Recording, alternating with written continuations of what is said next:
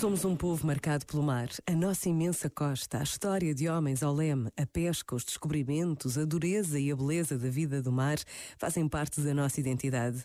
Mas neste mês de agosto o mar tem uma outra dimensão. Lembra-nos dias passados à beira-mar, com filhos, com pais, a brincar na areia. Lembra-nos passeios pela areia molhada em finais de tarde luminosos.